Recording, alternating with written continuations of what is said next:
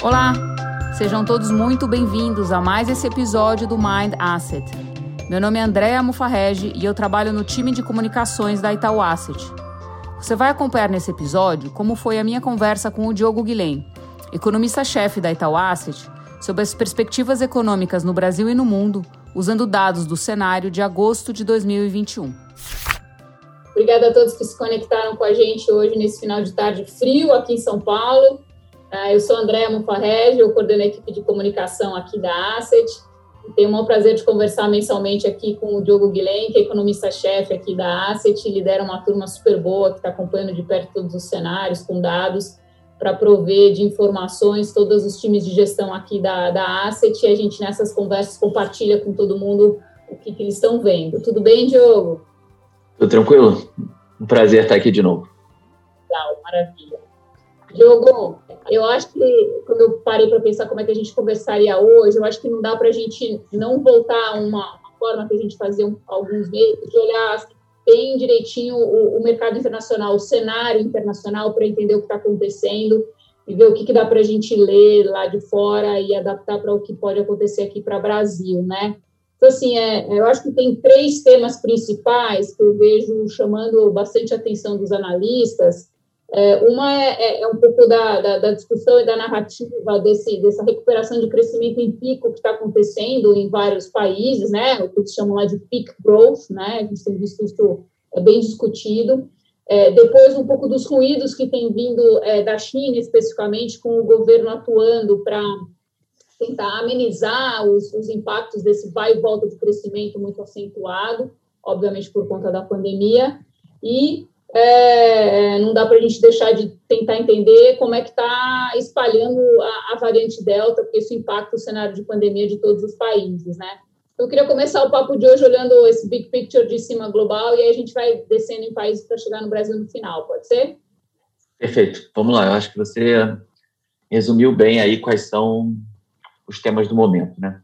Primeiro, peak growth, eu acho que foi um tremendo medo e e susto ao longo, ao longo desse último mês. Eu acho que a discussão basicamente é: todo mundo caiu durante a pandemia, todos os países vão voltar, e aí você pega Estados Unidos crescendo, sei lá, 7% no segundo TRI, todos os outros países crescendo fortemente. E aí, quando você olha para frente, não vai crescer tanto assim. A nossa visão é que isso é esperado, tá? É, você tem, um, você tem um, um, uma taxa de crescimento que é a reabertura da economia, que é uma taxa de crescimento realmente muito forte. Mas depois, quando reabre, aí você começa a ter uma heterogeneidade e tentar entender qual é a taxa de crescimento de cada país. Então, a gente não. Assim, eu acho que é esperado que tenha uma redução da taxa de crescimento. A dúvida que eu acho que, que fica com relação a peak growth é que quando a gente pensa normalmente ciclos econômicos, assim, eles costumam ser suaves, né? Sim, está crescendo, aí começa a desacelerar, e agora, com esse choque da pandemia, é muito diferente. Você tem uma, um, um crescimento muito forte no trimestre, e talvez dois trimestres depois já não seja tão forte assim. Porque aí você já reabriu a economia, e aí o que, que fica?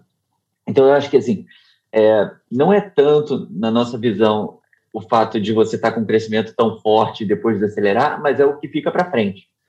Será que com políticas monetárias mais apertadas, políticas fiscais mais apertadas, a gente vai, a gente ainda vai conseguir ter um, um bom ritmo de crescimento, não os 6% trimestrais, mas que seja crescer 3, 4% por ano já tá bom para caramba. Então esse é o é, esse é um primeiro ponto, tá? O segundo que você falou é China. É, aí eu acho que de China dois temas que, que mais chamaram a atenção. É um uma série de medidas aí de relaxamento monetário que poderiam sugerir que o, o governo estava, estivesse preocupado com a atividade. Quando a gente vê que o governo está, por exemplo, reduzindo os juros na China, a gente aprende não só sobre política monetária, mas aprende que eles estão vendo alguma coisa que a gente não está vendo sobre atividade. Então, eu acho que esse foi um primeiro fato. Nossa visão é esperado que tenha uma desaceleração de China. A gente discutiu aqui várias vezes sobre redução do impulso de crédito, que a China iria desacelerar a China está mais avançada nesse processo de reabertura, então é esperado também que tudo isso que eu estou falando do peak growth, o que, vai crescer depois aconteça primeiro na China. E a outra coisa que eu acho que assustou um pouco o mercado foi essa coisa da regulação. eles atacaram empresas de internet, empresas de aplicativo de transporte, empresas de educação privada. Isso aí, na nossa visão, assim, está tá parecendo que de fato está um pouco mais restritivo. E sugere só que o governo vai ser mais cauteloso tá, em relação a, aos próximos aos próximos movimentos. Acho que não mudou tanto o cenário de China, mas exige um pouco mais de, de atenção. E sobre Delta, eu acho que o caso de, do Reino Unido talvez seja o mais interessante. Assim, a gente viu uma explosão do número de casos sem ter tido uma explosão de, de internações ou de óbitos. Isso aí eu acho que é reflexo de vacinas. O fato de ser muito mais transmissível sugere, primeiro, que você precisa de uma imunização de rebanho mais alta ou vacinas mais, mais eficazes, né? Assim, tem que ter, tem que ter uma, um percentual da população imunizado maior, que a, a transmissibilidade é maior. Mas eu acho que as vacinas são eficazes. Eu acho que esse é o mais importante. Então, a gente não está esperando que tenha, que tenha grandes impactos, tá? O que, que pode acontecer aqui com nessa questão da variante Delta é o seguinte: países que não vacinaram muito, esses sim podem sofrer, porque é uma, é uma, é uma variante que transmite muito rapidamente, você tem um pico, e se você não tem uma amenização de atenuação de internação e capacidade hospitalar fica, fica, fica lotada, aí sim eu acho que pode ser um problema. Mas para quem está para quem está com vacinação mais avançada, a gente acha que, claro, assusta, tem um número de casos, mas assim, a internação está tá baixa. Você pega Estados Unidos, por exemplo, agora estavam falando, acho que é vaccination panic, estavam dizendo, são estados que estavam com um número de vacinação mais baixo e agora com, com a variante tá, as pessoas estão se vacinando. Então, acho que é, tendo, tendo vacina, a gente fica mais tranquilo com essa variante. Então, acho que o cenário não mudou tanto, tá? Exatamente, o cenário não, não mudou tanto. acho que aumentaram riscos, tudo isso é risco, mas o cenário base eu acho que não mudou tanto. Não, bom, ótimo. A gente falou de China, você mencionou um pouquinho de é, é, UK, né, é, é, é Inglaterra, fazendo o caminho assim de, da, da, pandemia, né, que começou na, na Ásia, na Europa. Vamos seguir esse caminho também, tentar entender um pouco o que está acontecendo na, na Europa agora, né? Como é que você está vendo a retomada, né, da economia lá e os dados de evolução de pandemia também, assim, a, além da, da, do UK que você já mencionou? Assim, eu acho que a gente está até otimista com a Europa, tá? Então, Assim, o primeiro ponto eu acho que é essa questão de UK. De fato, eu acho que essa é a mais importante com relação à variante. Acho que ao longo do mês a gente teve um susto aí de um pouco mais de lockdown na França.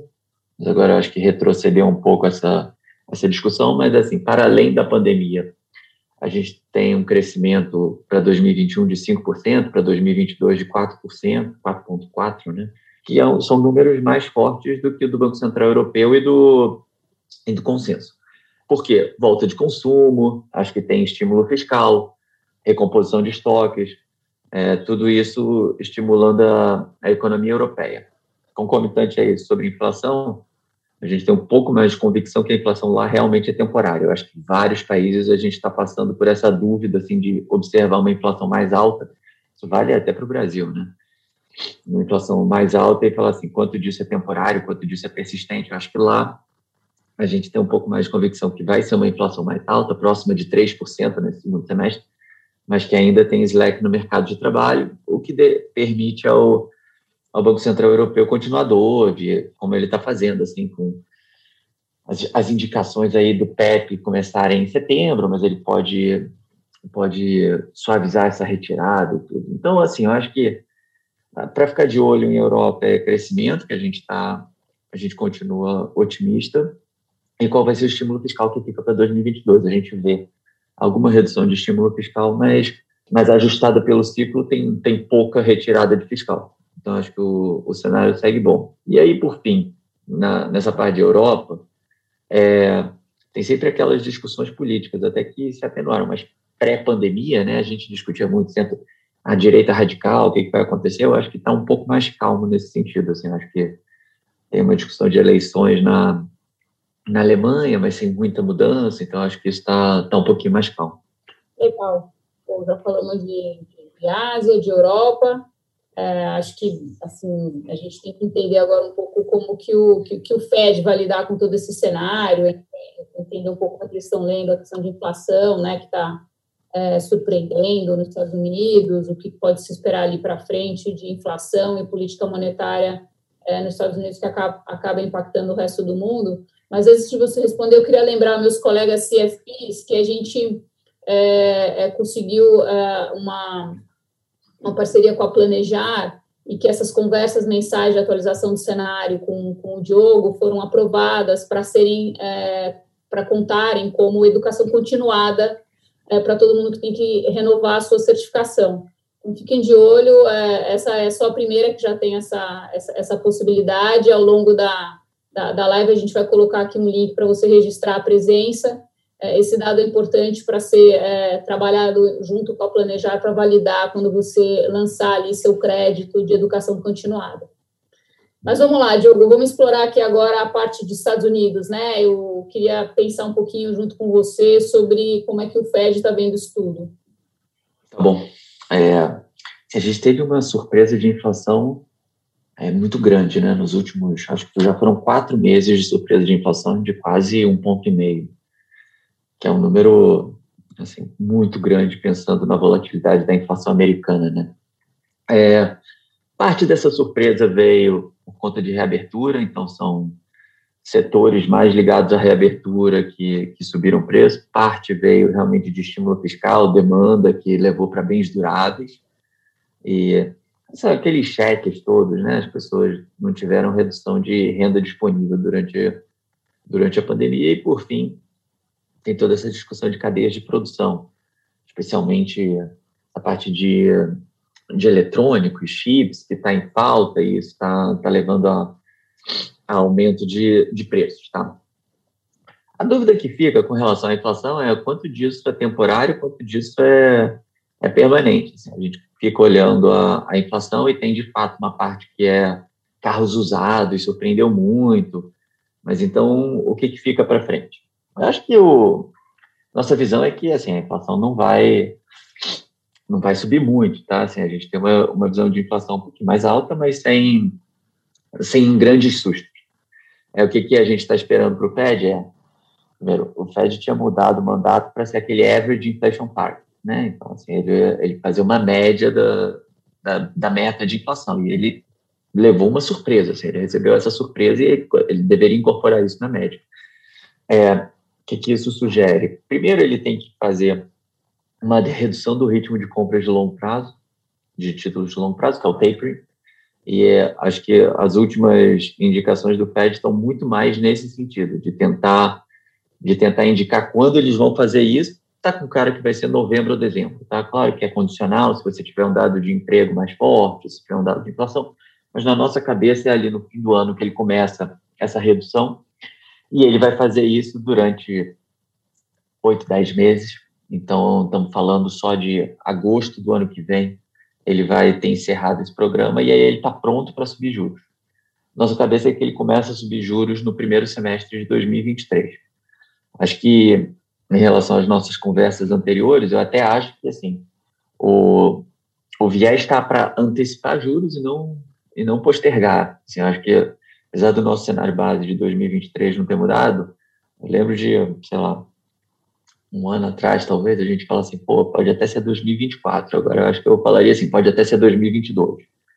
É, isso porque você teve uma surpresa de inflação, você teve pacote fiscal fazendo com que o crescimento seja, seja firme, e aí a gente está começando a ver o Fed se mexendo, assim, tem, nitidamente, tem uma dissonância ali, os diretores do Fed, cada um pensando de um jeito, né, e eles têm aquela indicação, aqueles dots, né, que cada um deles coloca qual é a trajetória de juros que eles acham apropriado e você tem quase metade deles achando que já, era, já é para subir em 2022. Então, é, é possível.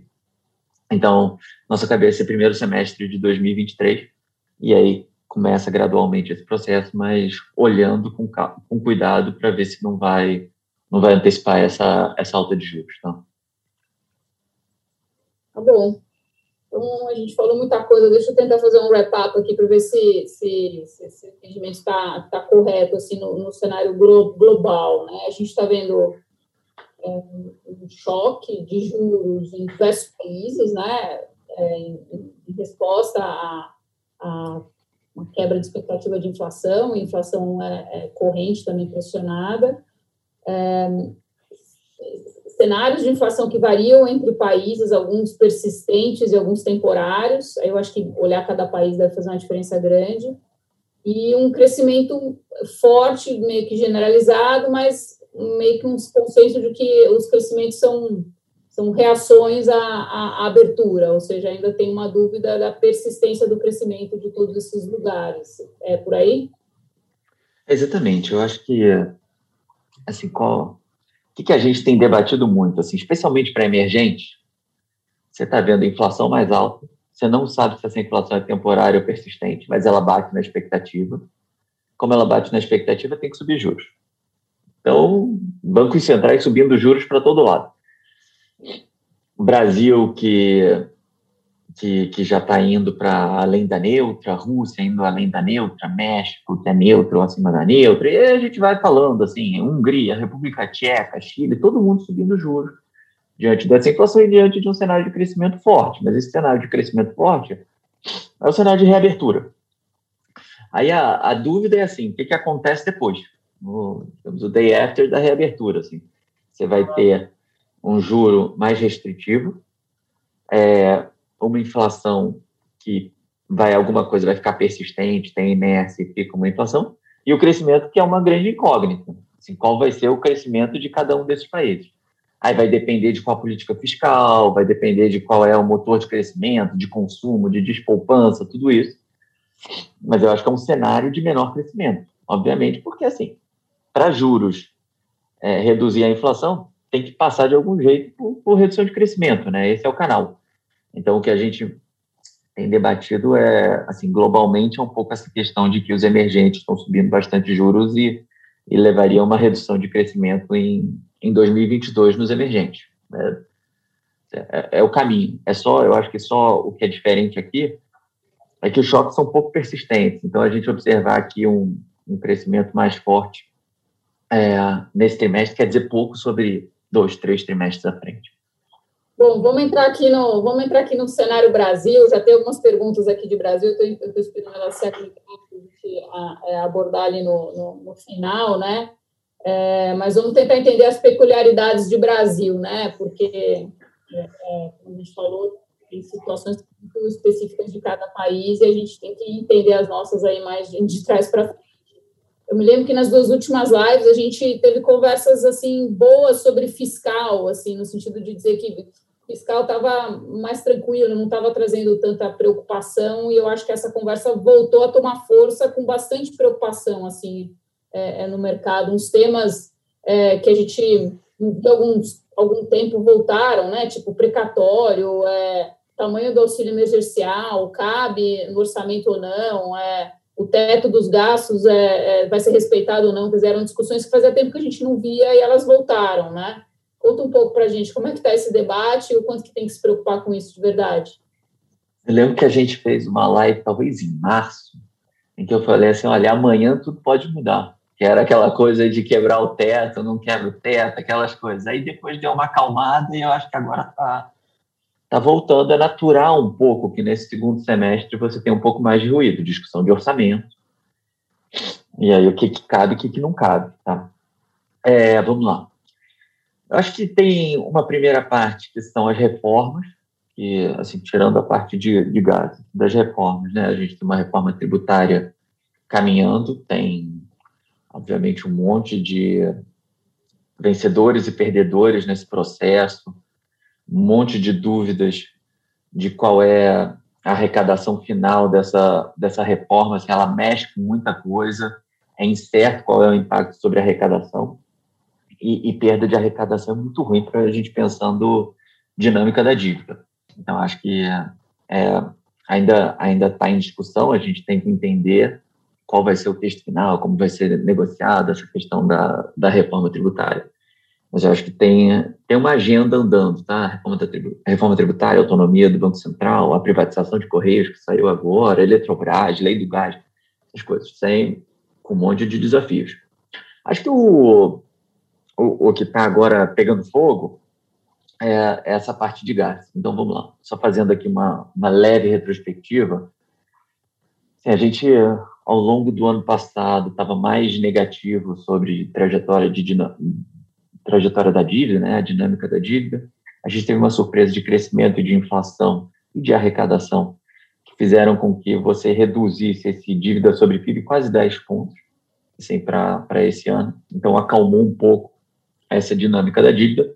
E aí, primeiro, a gente tem que pensar o que, que vai acontecer daqui para frente. Primeiro, essa surpresa toda de arrecadação, ela é persistente? A gente acha que parte sim, parte não, tá?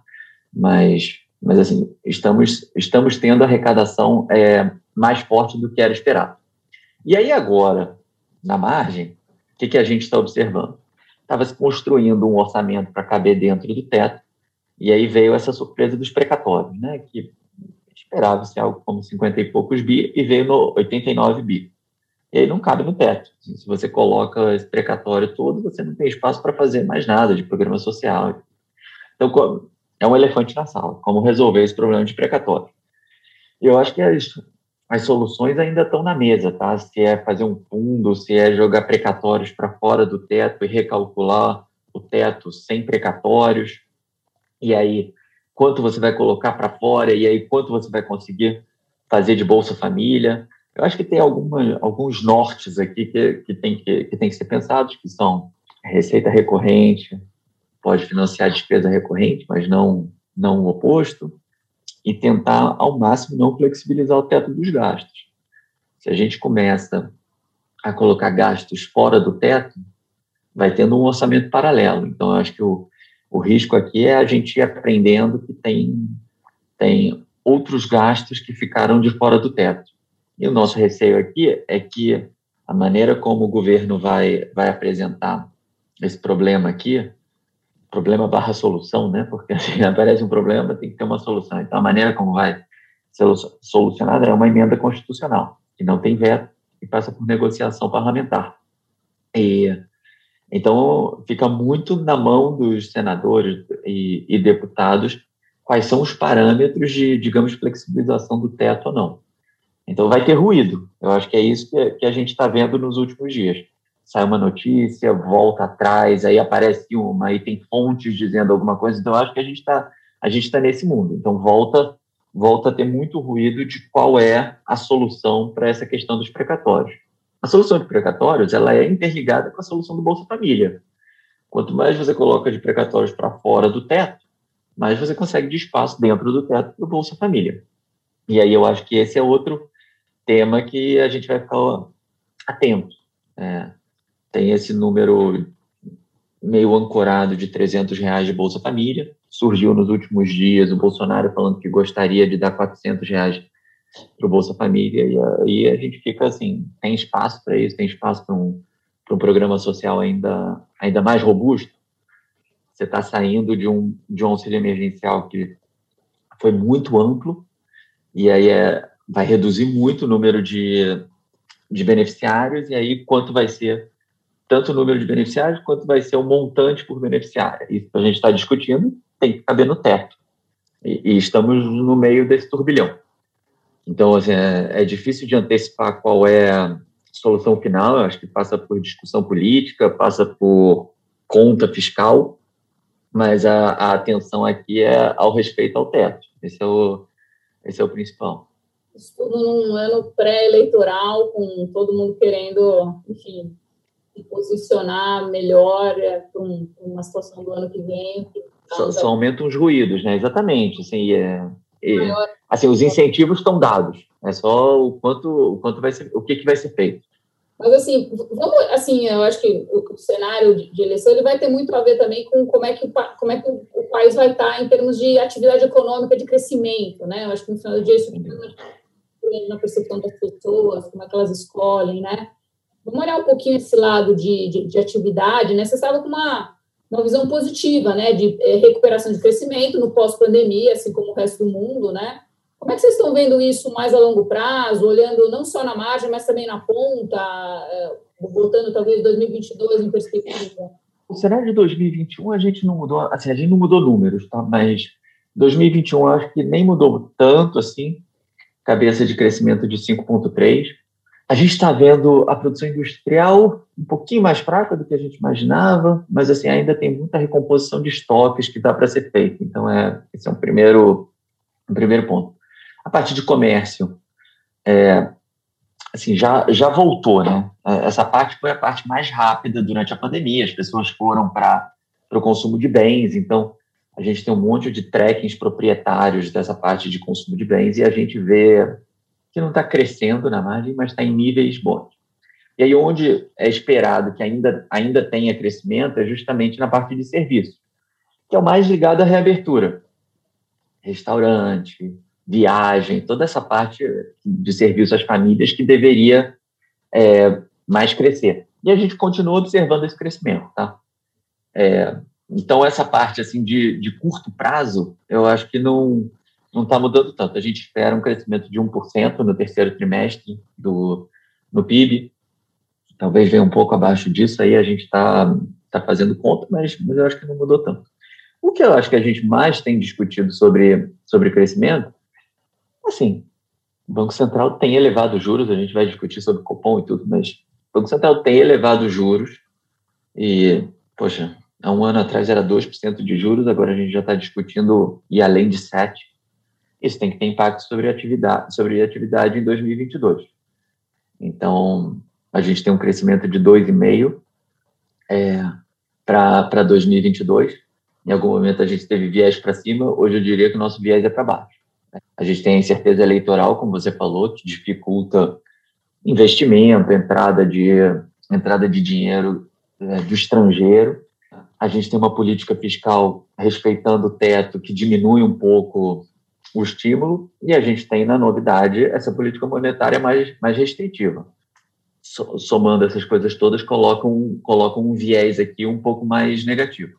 O que, que coloca, o que está em contraposição a isso é justamente a, despolpa, a, a possível despolpança. Né? Então, durante a pandemia, houve uma construção de poupança, as pessoas não consumiram, seja porque avessas a risco, medo da incerteza, ou não conseguiam gastar, e poderiam vir a gastar em 2022. Será que vão? A gente nunca passou por esse, por esse choque para falar que sim ou que não.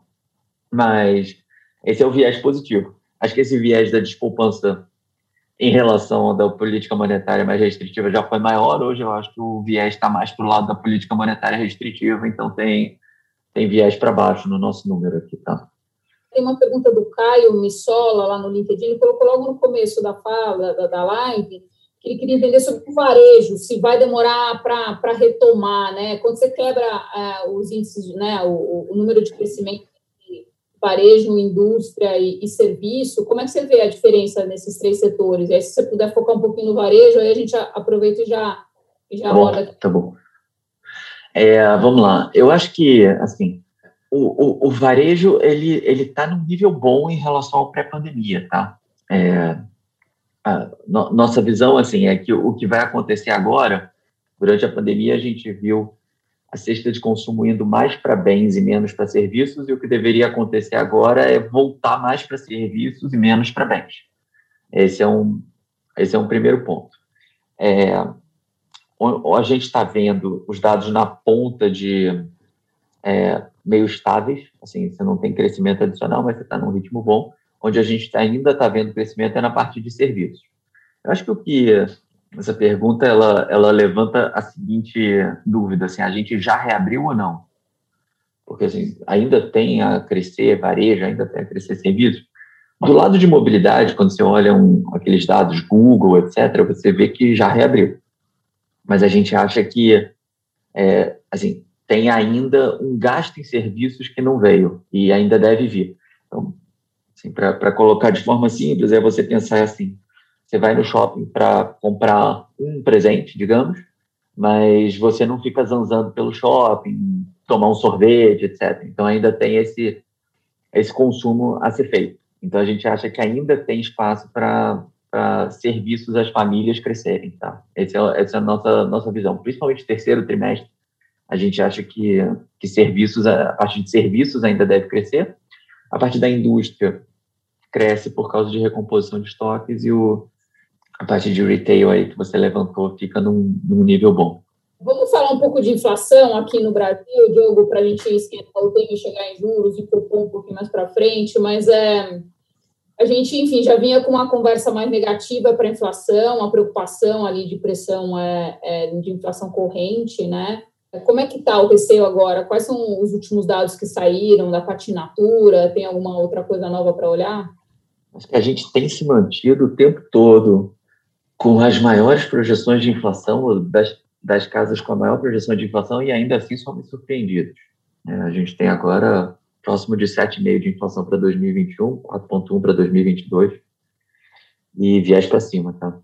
É, por quê?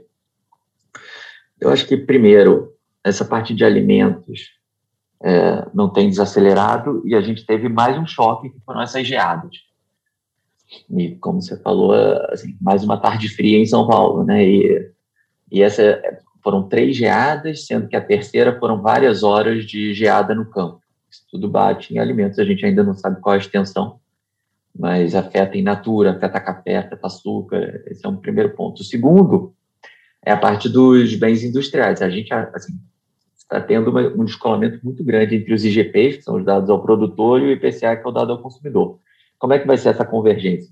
Por enquanto, a gente não está vendo esse preço do produtor voltando. Gargalo de produção, é, essas coisas fazem com que a convergência possa ser via o preço ao consumidor subindo ainda, ainda mais. E, por fim, eu acho que era acho que foi a nossa principal discussão no passado, é a nossa visão de que a inflação de serviços subiria. Que quando você pensa que, poxa, serviços foi afetado, a parte de serviços vai crescer, vai aumentar a demanda por serviços, é, é de se esperar que a recomposição da cesta de bens para serviços, toda, toda essa visão, indicaria uma inflação de serviços subindo. E, e é o que a gente observou no último mês, tá? Acho que essa foi talvez a, a principal novidade da parte de inflação foi a aceleração da parte de serviços. E, e serviço é, digamos, muito ruim você ter uma surpresa, porque é muito mais inercial, muito mais difícil de você baixar essa inflação.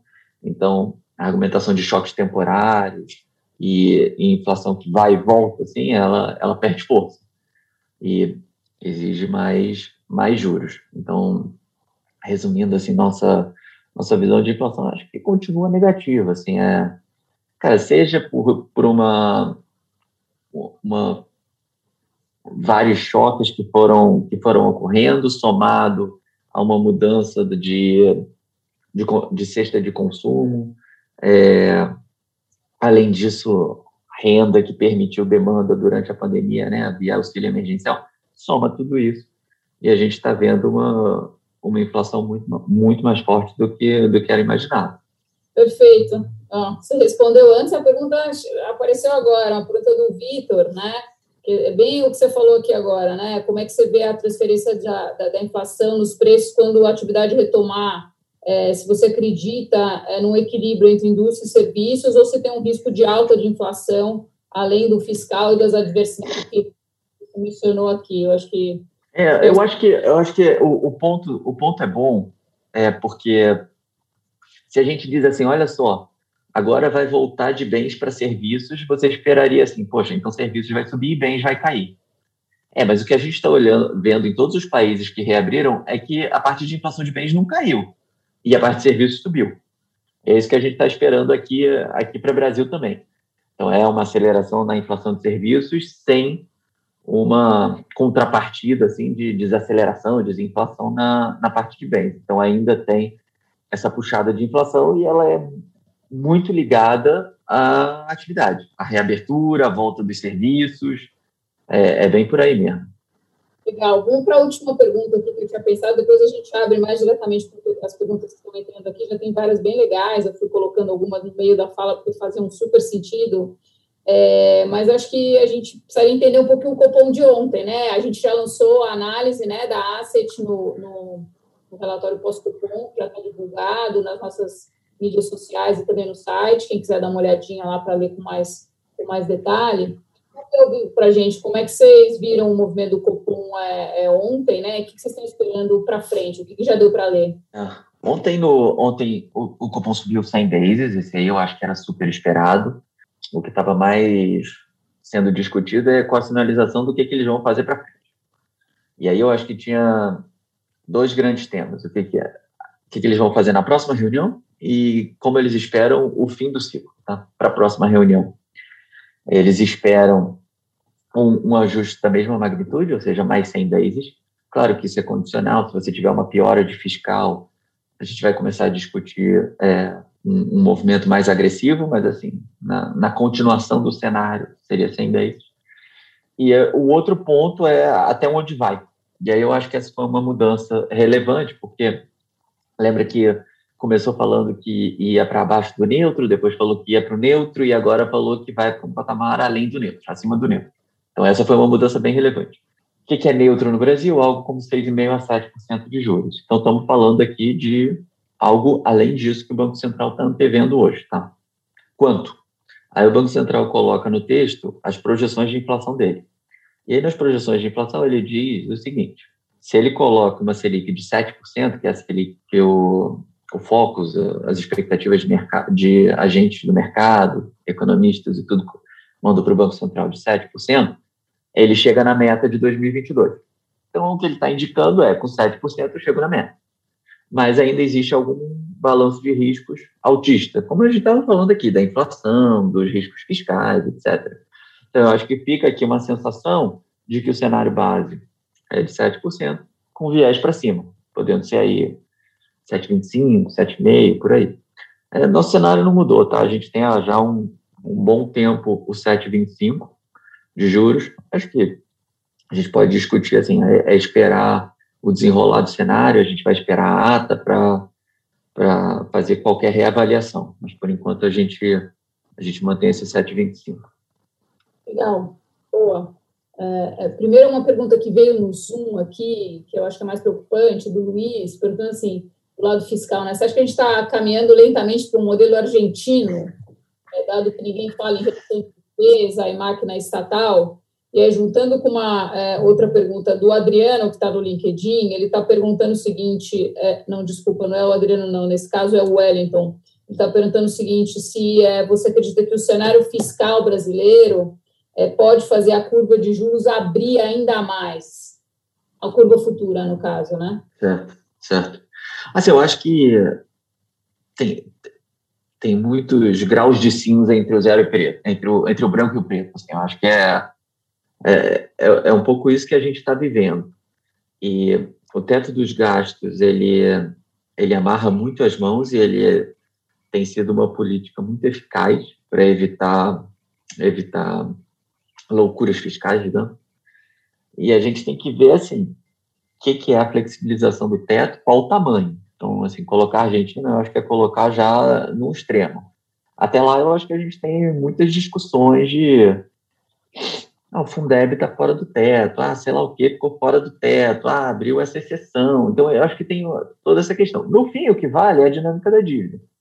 A dinâmica da dívida eu relaciono com, com a segunda pergunta.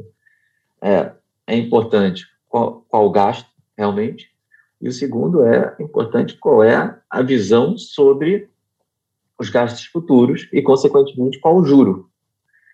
Se a gente começa a embutir na trajetória de dívida um juro mais alto, bom, aí, de fato, torna-se explosivo. Se a gente coloca um juro é, é, próximo ao juro neutro, juro neutro que o Banco Central coloca, a gente vê uma trajetória de dívida é, sustentável. Então, na nossa visão, assim, a, a, trajetória de dívida é sustentável, ela é mais ou menos estável, tá? A gente fica oscilando um pouco aqui. É, claro que esses exercícios são muito sensíveis, mas a gente vê estabilidade. Mas é, muito sujeita a quais ser as decisões fiscais, porque eu acho que a gente aprende não só sobre os, digamos, os 20 bi estão sendo, estão sendo discutidos. É, é, é uma questão de intenção fiscal e de flexibilização do teto, e isso muda o, o preço de você carregar a dívida brasileira, e isso sim tem muito mais impacto na, na dinâmica. Então, é, é, é essa nossa visão aqui. Muita incerteza no caminho, sem dúvida. É, como você estava falando, assim, a intenção de expandir o Bolsa Família, é, incerteza eleitoral do ano que vem, quanto dessa arrecadação é persistente ou não, qual vai ser o crescimento de 2022. Tudo isso tem que entrar na conta e a gente não tem resposta definitiva. Então, obviamente, tem espaço para melhorar e para piorar. É, É isso que a gente vai ficar acompanhando. Legal. Qualquer fumaça de Brasília a gente tem que olhar, né? É isso. Ainda está longe de Argentina, né? Porque... Tá longe, tá longe. Tá longe. Acho que tem muito, tem, tem muita coisa, tem muita, tem muita água para rolar nesse caminho. É, é, muitas decisões. Né? Legal. Acabou de entrar uma pergunta do Robério aqui no, no LinkedIn, que eu estava sempre tem pergunta sobre câmbio, né? Faz... Acabou de entrar uma, uma, uma pergunta do, do, do Robério, eu explorar, que ele está é, é, tentando entender até que ponto a parte política interfere na, na, queda do dólar, né? Tendo em vista que a alta do juros já deveria espelhar um pouco desse cenário no, no, no curto prazo, ou seja, o, o cenário, o fundamento indica que deveria haver uma apreciação do real, a gente está vendo movimentos de apreciação e, e, de desvalorização, uma volatilidade ainda muito grande no câmbio, né? É, eu acho que fica aquela dúvida, né? Quais são os fatores mais relevantes na, na, no movimento do câmbio agora? Sem, sem te colocar aquele desafio impossível de acertar na mosca, mas pelo menos quais são os drivers que estão é, que estão Sim, essa pergunta sempre aparece, né? É assim, fundamentos sugerem apreciação. Você tem os termos de troca que estão perto dos níveis de 2011 que sugerem apreciação. Você tem déficit em conta corrente aí saindo de quase 40 bi no pré-pandemia para indo para próximo de zero. Então, assim, nos nossos modelos tem espaço para apreciação de 10%, por aí, talvez até um pouco mais. Por que, que a gente não coloca isso, por exemplo, na nossa projeção? Né? Que a gente não, não tem um, um número tão agressivo de apreciação. Justamente essa, essa incerteza. Essa incerteza política e fiscal, ela diminui ela aumenta, ela diminui ela aumenta, mas ela está sempre meio ali, né? Sempre existe uma, um desejo de, de expansão fiscal que, que bate no câmbio. Eu concordo que, claro, é, juros mais altos afetam o câmbio, o câmbio aguenta mais desaforo, né? Com, com juros mais altos, mas eu acho que o, o, que to, o que faz o câmbio divergir desse modelo teórico de termos de troca, é, etc., é justamente essa, essa incerteza política e fiscal. É muito difícil de mensurar isso.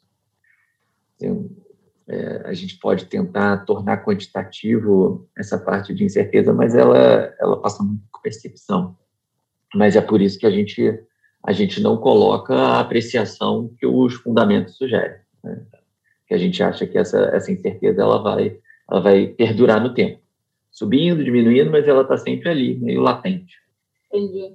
Para a gente fechar aqui a, a discussão, eu queria é, voltar aqui num negócio que eu achei interessante, né? É, é, é eu li com atenção, quem não, não fez ainda, eu recomendo, acho que foi super bom o artigo que você publicou no Valor essa semana, né? No Palavra do Gestor, quem não teve oportunidade de ler ainda, é, quiser achar fácil, pode procurar aqui no, no, perfil do LinkedIn da Asset, você vai encontrar ali o link fácil para acessar.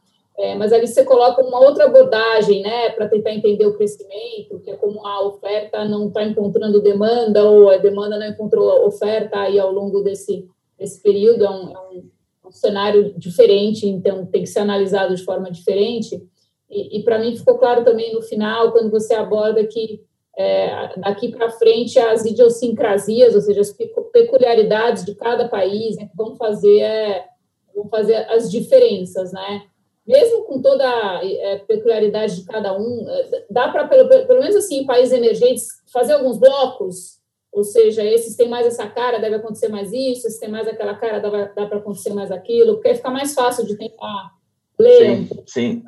É, eu acho que assim, é, a gente passou por um choque global que foi um choque de dificuldade de encontros, né? Isso que eu estava discutindo lá naquele artigo, que é assim, o consumidor não consegue encontrar o bem, porque o bem é o serviço, né? Assim, o que ele consome. Né?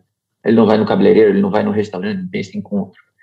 É, a empresa que não encontra o, o, empregado, isso também não funciona. Então, ficou meio uma economia meio congelada. E aí isso ajuda você a pensar, assim, tá subjacente a tudo que eu falei aqui, ah, por isso o serviço vai crescer, por isso teve esse problema aqui de gargalos de produção, tudo isso são reflexos dessa, desse choque.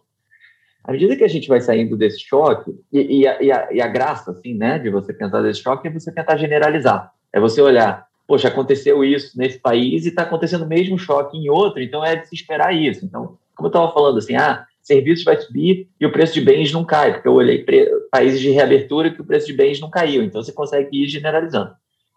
Passado esse movimento, é, cada país é um país. E aí fica, fica muito mais difícil e a gente tem que, de fato, como você falou, as idiosincrasias. Que, que, que, assim, quais são os grupos, assim?